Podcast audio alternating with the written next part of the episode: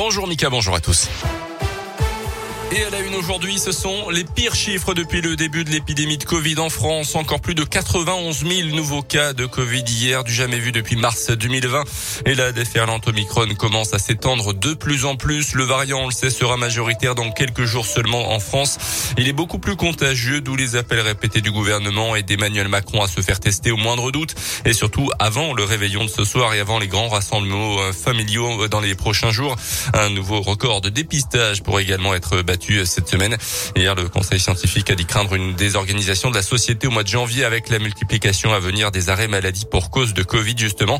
Notez que le délai d'isolement pour le variant Omicron pourrait passer en dessous des 17 jours actuels, selon Olivier Véran, le ministre de la Santé. Dans l'actu également, les suites de l'enquête sur la mort d'un octogénaire renversé par un car à Lyon mercredi soir. Le chauffeur, un homme de 57 ans originaire de la Loire, a été laissé libre après sa garde à vue hier. L'enquête se poursuit donc pour déterminer les circonstances exactes de ce drame. Le conducteur n'avait pas consommé d'alcool et n'était pas non plus sous l'emprise de drogue au moment des faits.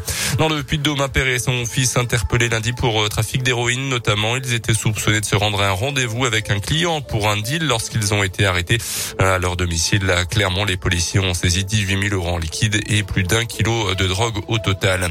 Tout va bien pour François Fillon, l'ancien Premier ministre condamné à 5 ans de prison dont deux fermes dans l'affaire des emplois fictifs de son épouse Pénélope. Il vient de rejoindre le conseil d'administration d'un géant russe de la pétrochimie.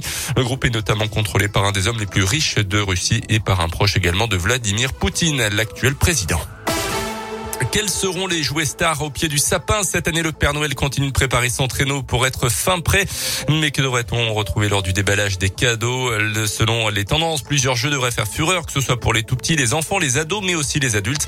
Cédric Jamais est directeur d'un magasin de jouets dans la région un phénomène phare cette année, c'est Harry Potter, avec les 20 ans d'Harry Potter, que ce soit des figurines, des jeux de société ou des Lego Harry Potter. Ensuite, on va avoir pour les plus jeunes le chaudron Magic Mixi. Simplement, l'enfant va mélanger des ingrédients dans ce chaudron magique. Il va y avoir une réaction chimique et dans ce chaudron, une créature va apparaître, une petite peluche qui est interactive. Ensuite, cette année, on a le phénomène Kidulte pour les jeunes adultes avec des jeux de société un peu transgressifs, des Lego techniques, des Lego de collection, des figurines de manga et enfin, des jeux éco-responsables. Je vous en présente un, c'est Climatic Tac, qui justement sensibilise à tout ce qui est le climat en ce moment. Et Dieu sait que c'est un phénomène d'actualité. Et parmi les autres jouets les plus demandés cette année, les cartes Pokémon, les Tamagotchi ou encore les peluches.